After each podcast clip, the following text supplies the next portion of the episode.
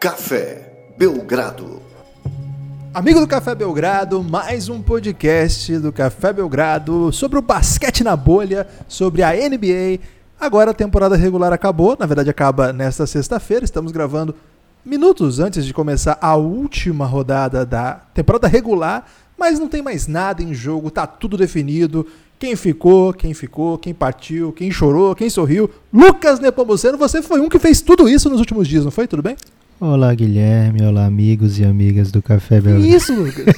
que isso? Na verdade, a energia é lá em cima, Guilherme, porque Phoenix Suns, o grande Phoenix Suns, termina invicto a bolha. E se a gente tivesse ido para os playoffs, provavelmente a gente não terminaria invicto, né? Então, isso foi melhor para todo mundo, Guilherme. 8-0, campeão moral. É, Vivemos, sorrimos, sofremos, choramos, mas sobrevivemos. Esse é meu grande recado aí para Devin e companhia que certamente estão ouvindo agora. Abraço, vocês foram guerreiros. Caramba, a campanha do Phoenix Suns nessa bolha ficou pra história, foi sem precedente, porque afinal nunca teve isso, mas foi do, assim, bem imprevisível, ninguém esperava um 8-0, nem Lucas nem Popop, que na verdade no primeiro dia de entrevista no Phoenix Suns chegou pro Rubio e falou assim: Rubio, quando você jogou a Copa do Mundo de basquete, você jogou oito jogos e venceu todos e foi MVP. Lucas, alguma coisa você acreditava nesse time? Então, cara, várias perguntas que eu fiz no Phoenix Suns e fui até criticado por você e alguns ouvintes do Café Belgrado foram no sentido de é, como essa temporada, né, não, é, não foi boa em números, mas a gente tá vendo que tem coisa boa aí. E isso foi lá no, antes das vitórias, né? E acho que mostra que realmente as perguntas não eram sem fundamento, Guilherme, porque o Phoenix Suns é, teve uma temporada que foi um passo à frente né, em relação às demais. O Booker está no seu quinto ano de NBA, primeiro ano de contrato é, sinistrão, e é a primeira vez que ele teve realmente um, um ano aí para para construir em cima, né? Primeira vez que sai da temporada olhando que o que passou foi de alguma forma positivo. E essa bolha deu essa oportunidade, né? Porque se, se a NBA não, não chama o Suns, teria ficado aquele gosto amargo de mais uma temporada muito frustrante, né? E agora nessa bolha, além da, da oportunidade de apresentar ao mundo que o Phoenix Suns tem mais do que, do que o que mostrou na, na, durante a temporada, ou até mesmo tem o que mostrou durante a temporada, porque esse nível de Phoenix Suns a gente viu, é a gente viu em alguns jogos durante a temporada regular, né? Faltou a consistência que apareceu agora nessa, nessa bolha. É, então, o trabalho do Monte Williams pode ser apreciado como ele merece, o trabalho do o nível que está o, o Devin Booker, o que o Rubio consegue fazer, né? O tanto que ele torna o jogo mais fácil para o Devin Booker. E até foi um dos temas das, das entrevistas coletivas do Rubio, é, quando perguntaram para ele do, da ida dele ao Suns, né? É, o que, que ele, se ele já sabia que ele ia trazer alguma coisa para o Devin Booker, para o jogo do Devin Booker. E ele fala que ele ficava olhando o Booker jogar e falando: Cara, eu consigo arranjar a cesta mais fácil para ele, né, do que o que ele consegue.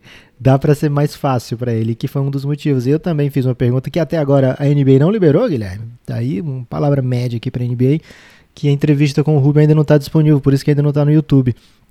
É, do, do último jogo agora, falando do fit, né? De se foi com o que ele esperava quando ele veio para o Suns, do fit dele com o Monte Williams, com o Booker, com o DeAndre Ayton.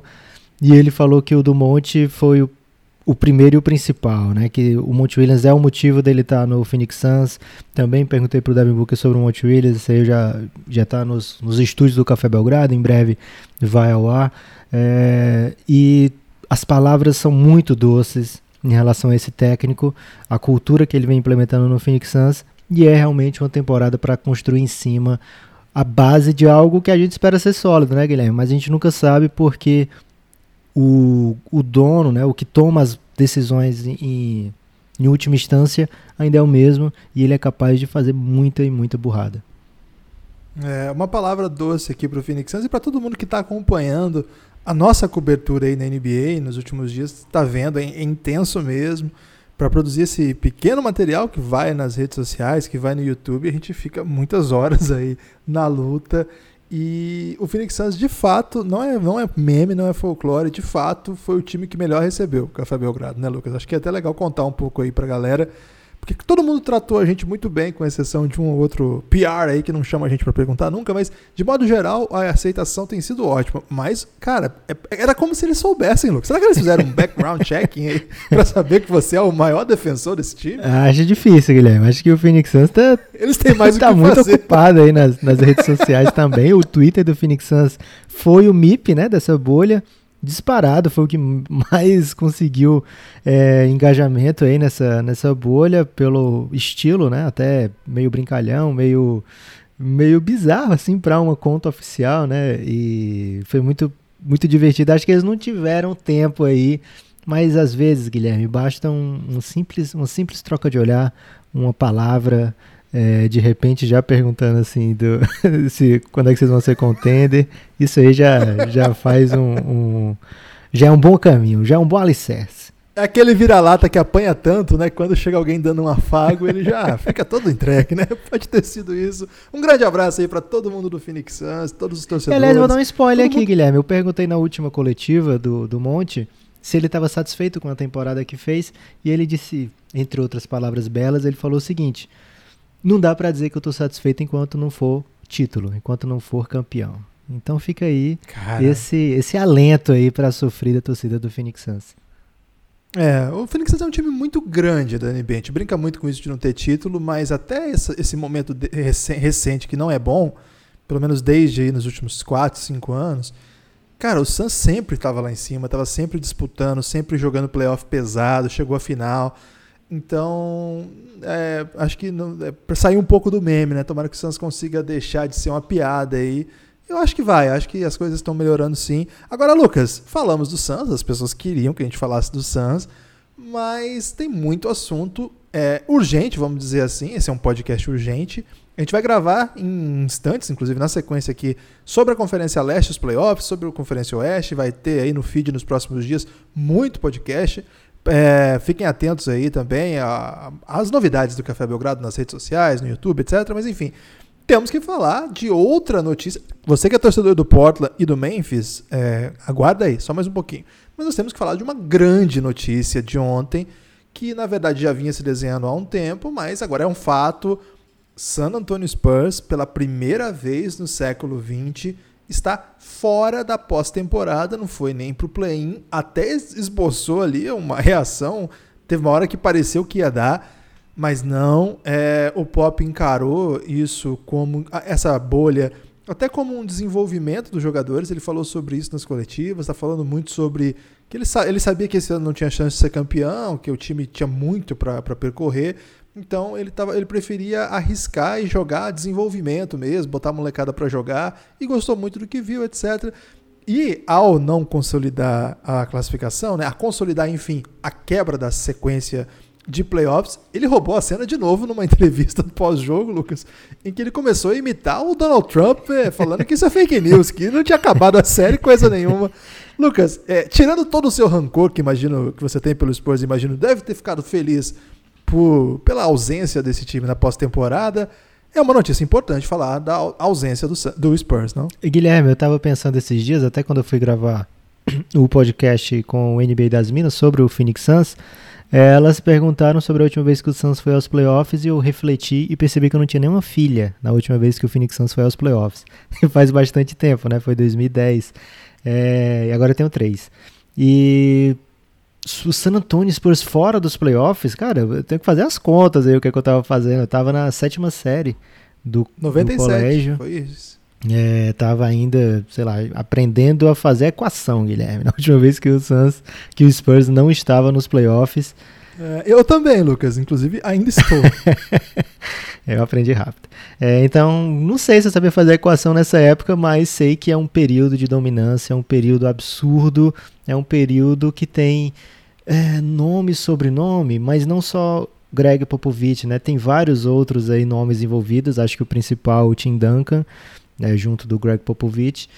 E eles dois conseguiram transformar o San Antonio no que foi, né? No que se tornou. E ainda ficou uma base, né? Para que essa, essa dominância se estendesse por mais algum tempo.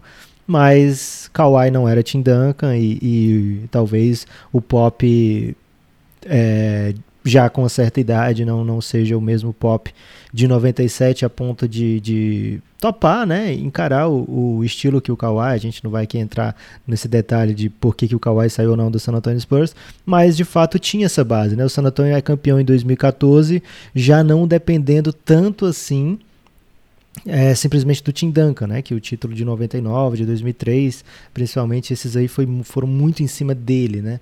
Em 2014 o San Antonio Spurs foi campeão graças, claro, ao Tim Duncan, mas não tão dependente como já tinha sido outro tempo, né? E o Kawhi já provou depois disso que poderia sim ser essa peça que continuaria deixando o San Antonio Spurs aí, sei lá por mais quanto tempo, Guilherme, na briga. É, não rolou, mas o San Antonio tem uma franquia que sabe fazer as coisas, né? Que sabe é, sabe o caminho, sabe como é ser campeão, sabe como é estar sempre lá na frente e provavelmente vai se reestruturar de uma maneira rápida. Agora, a mesma coisa que eu falo do Suns, eu falo para o San Antonio, né? Mesmo que você consiga dar uma melhorada, você ainda está no Oeste, né? E aí você ainda tem esse Lakers com LeBron e Anthony Davis, você ainda tem o Clippers com Kawhi Paul George, você ainda tem o Houston com o Harden e o Westbrook. Você ainda tem o Pelicans que a gente não sabe o que é que vai virar, tem o Memphis que tem alguns garotos muito bons. Tem o Denver, né? Tem o Denver com o Jokic, grande elenco, tem, enfim, tem só timaço, né? Tem não tem jogo fácil, né? Você vai, vai, vai descansar contra o Kings? Não dá, porque o Kings vai lá e te arroba uma vitória, né? É, então, no Oeste, realmente. E tem o, o Minnesota, né? Agora com dois é, que já, garotos que já foram All-Stars também querendo entrar nessa briga. O KC, você falou? O KC, cara, tem um milhão de picks, né?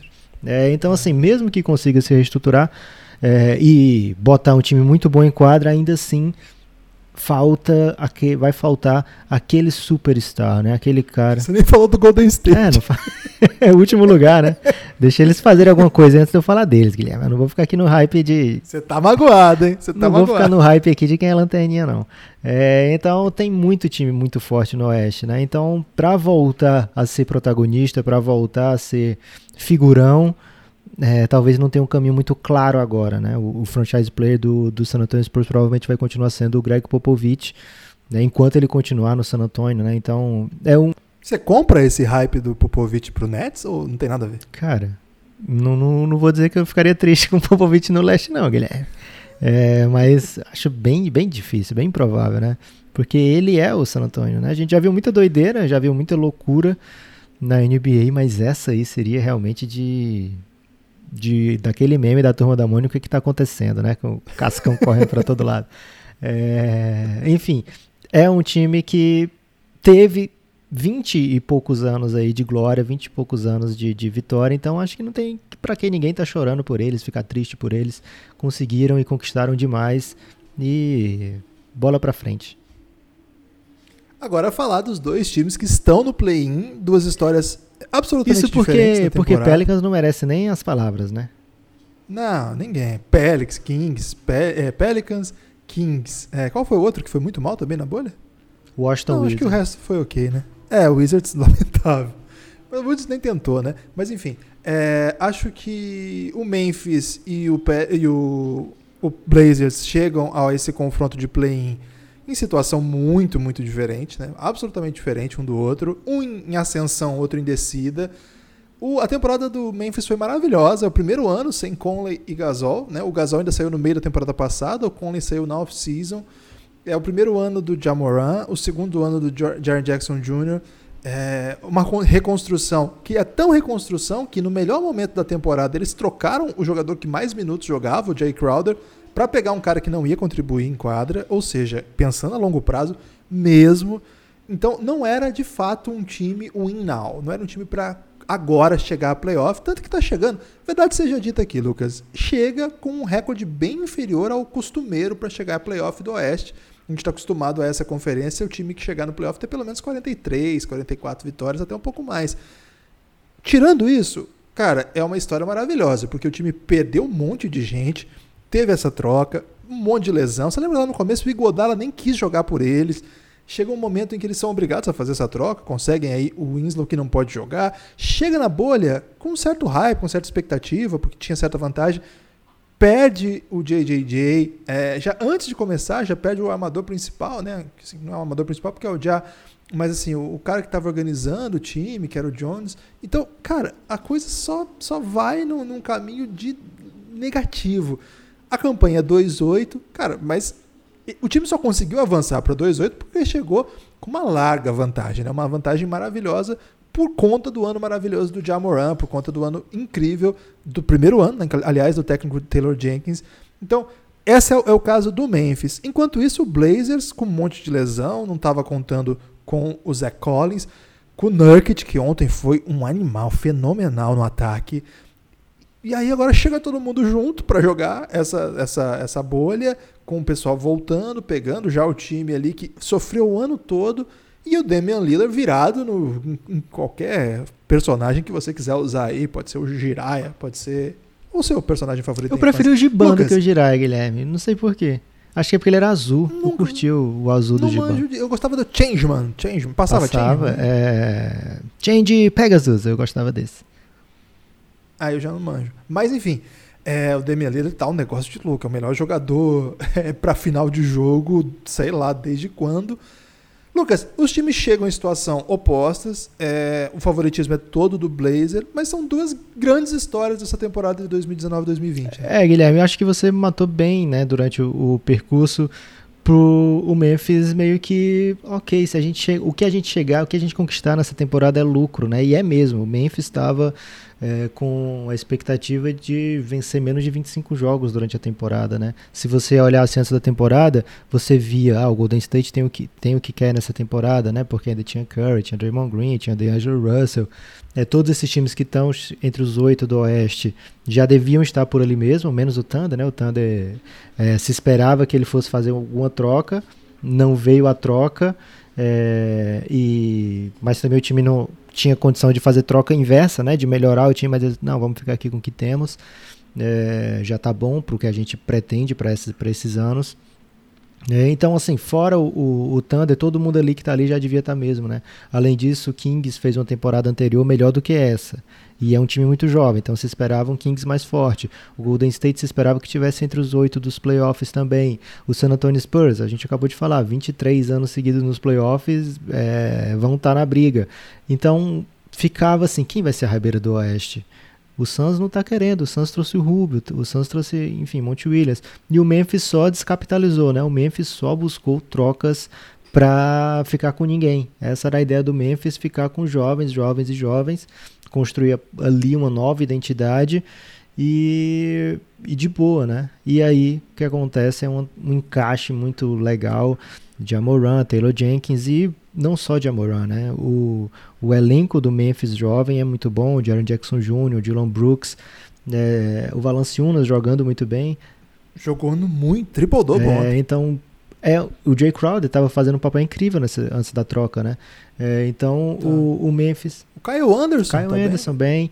bem. É, então, assim, o Memphis encaixou e foi o suficiente para ir aproveitando os espaços na temporada regular, né? Tá dando bobeira aqui contra o meu time, eu vou lá e, e te arranco a vitória. É, então o Memphis conseguiu esse. Ele chega na bolha com 32, 33, quase 50%, né? E faz uma campanha de 2-6, duas vitórias, seis derrotas, que deixam essa campanha menos digna, né? Poderia ter sido um 6-2 aí na bolha, se tivesse tudo ok. E, e saía com uma campanha bem, bem boa de Oeste, né? É, mas enfim, o que vem nessa temporada é lucro e o que vem é um play-in muito difícil, né? Porque tem que bater duas vezes o Portland Trail Blazers seguidas, né? O Memphis com muita dificuldade nessa bolha em fechar jogos, mesmo quando tinha o Jaron Jackson Jr. A gente vai lembrar os primeiros jogos lá, o Memphis com uma grande vantagem contra o Dallas, vai lá e perde. O Memphis com uma boa vantagem no segundo contra o Houston também, né? Agora não lembro bem qual era o jogo. Quando teve o Pelicans, o Blazers e o Spurs no pau. É, assim. E aí e sempre com derrota, né? É, então estava com dificuldade de fechar jogo mesmo antes da lesão do JJJ e depois ficou ainda mais difícil, né? Conseguiu vencer é, times desfigurados do Bucks e do Thunder e enfim é, chega no play com muito mérito porque foi durante a temporada regular o oitavo do Oeste com sobras, né? Tava, tava bem à frente dos demais, acho que era duas vitórias e meia que ele tinha de vantagem sobre o nono, décimo, décimo primeiro que estavam empatados. É, e chega com justiça aí, acho que não passa. Acho que seria um adversário é, preferível para o Lakers. A gente vai falar isso no pódio do Oeste sobre o Lakers. Mas provavelmente vai dar Blazers e provavelmente no sábado, Guilherme. É, o Nepopop aí taxativo, contundente. Eu não sou tão, tão, é, tão embalado no bonde do Blazers, justamente pela dificuldade que eles mostraram em vários jogos que eles jogaram contra equipes não tão badaladas assim. Por exemplo, a derrota para o Clippers B. Fiquei bem mal impressionado naquela, naquela partida. É, alguns jogos eles precisaram do. O Lillard nos últimos três jogos teve que fazer mais de 150 pontos. Foram 154, agora não lembro de cabeça. Cara, mais de 50 pontos de média para você ter que ganhar alguns jogos contra time adversário denota um pouco que o time não está conseguindo fluir com naturalidade. Acho que tem jogadores jogando muito acima do que a gente esperava, mas acho que essas médias têm que ser colocadas também em contexto. São caras jogando muitos minutos, é, jogando inclusive minutos contra adversários com reservas em quadra, com times tentando é, aí, poupar, etc. Por exemplo, as, as, médias do Gary Trent Jr., não sei se vão ser desse nível que ele está jogando. É, acho que, por exemplo, o time em alguns momentos precisa muito de alguma ajuda para o Lillard e às vezes não tem. No jogo de ontem, por exemplo, o CJ McCollum começa muito bem, está jogando com, com lesão, né? Tá jogando com, com umas costas machucadas. É, começa muito bem, mas no final do jogo ele deixou na mão mesmo, deixou na mão total. O, o Nets começou a fazer uma dobra no Lillard a partir do campo de defesa, assim, uma coisa inacreditável. E o Lillard, é, meu Deus, o que o Lillard fez. E o, e o principal apoio do Lillard foi o Nurkic, não é, os outros jogadores aí. Então, bom, é, acho que é melhor, acho que são os favoritos, mas eu não tenho tanta segurança não. E eu, eu, eu gosto muito desse time do, do Memphis, viu, Lucas? Apesar de tudo não tô pronto para descartar, não. Acho que vai ter um jogo legal. Lucas, já deu o tempo desse podcast mas urgente temos aqui. Que falar um pouquinho do Portland, né? É, só um adendo, Guilherme, que você falou. O, o Nurkic foi o segundo melhor jogador do Blazers na temporada anterior também, né? A gente esquece um pouco porque ele se machucou nos playoffs, mas até aquele Portland chegar aos playoffs, e nos playoffs eles vão até as finais de conferência sem o Nurkic, ele tinha sido sim mais é, impressionante a temporada dele do que a do CJ McCollum, né? Ele tinha sido o segundo nome do Blazers e é um cara que está assinado num valor bem interessante para o Portland Trail Blazers. É, então o Blazers, mesmo que vai ter mais uma parada difícil nos playoffs agora, né? O primeiro lugar Lakers é, com LeBron e Anthony Davis, é uma parada duríssima. Isso se passar pelo Memphis, né? É, então uma saída no, no na primeira rodada não está descartada para o Portland, é um time com investimento alto, mas é, vai ficar de qualquer, acho que vai ficar também algo positivo dessa bolha, né? Porque é um time que se a temporada regular continua, a gente não sabe se chegaria lá, né? Se ficaria entre o, os oito, o Pelicans estava no melhor momento, o Memphis estava no melhor momento, até o, o San Antonio Spurs estava ali na, na, mesma toada do Blazers, né? É, então a bolha também foi positiva para o Blazers, principalmente pelo o essa nova explosão, né? É um dos jogadores mais como é que eu posso dizer, apaixonantes de você ver, né? A gente fala muito do Stephen Curry, do que ele faz, do impacto que ele tem, é, de como ele deixa você alucinado no jogo, né? Assim, querendo ver o que ele vai aprontar agora. E o Lillard também é capaz de, de coisas similares, né? Acho que no estilo diferente, o Curry dificilmente fica com posse de bola tão longa como o Lillard fica, né? Ele é mais é, joga sem a bola, se movimenta mais sem a bola também do que o, o Lillard, mas os dois têm essa amplitude no range, né, que podem arremessar de qualquer lugar. E essa capacidade de, de deixar você fixado no que está acontecendo, né? E acho que esse é meu destaque final, o Blazers chegar ao play-in com o Lillard sendo o principal, um dos principais jogadores da bolha, é, acho que é o grande o grande assunto aí do, do, do, fim de semana vai ser essa passagem ou não do Blazers para os playoffs. Os playoffs já estão em cima, né? Começam muito em breve. E, ao que tudo indica, o time da moda, e não é o Moda Center simplesmente, mas o time que vai chegar do. O play-in foi, foi uma grande sacada da NBA, né? Foi uma grande. Uma grande inovação aí, porque poderia ser o oitavo lugar, o Portland já estaria já estaria na briga, né? Mas ou já estaria classificado. Mas pelo fato de ser um play-in, de ter mais oportunidades de times chegarem, né, do que simplesmente você ser o oitavo, criou uma expectativa muito legal na liga. Acho que foi mais uma bola dentro da NBA. E é isso, com, com sorte teremos dois jogos, se não, só um jogo, mas de qualquer forma a, o caminho para chegar ali já foi bem interessante. Pena que no leste não, não deu jogo, né? Mas no oeste acho que valeu a pena toda a estrutura que foi montada para ser da maneira que foi. O meu destaque final é que você siga aí nas redes acompanhando o Café Belgrado e aqui no feed mesmo, no podcast, onde você receber esse podcast. Fique atento aí que daqui a pouco tem mais conteúdo e apoie o Café Belgrado, cafébelgrado.com.br, com boleto, com cartão, no PicPay, tudo tem jeito, R$ reais todos os podcasts que a gente produz. 20 reais vem participar da maravilhosa comunidade que nós temos no Telegram. Forte, Forte abraço. abraço.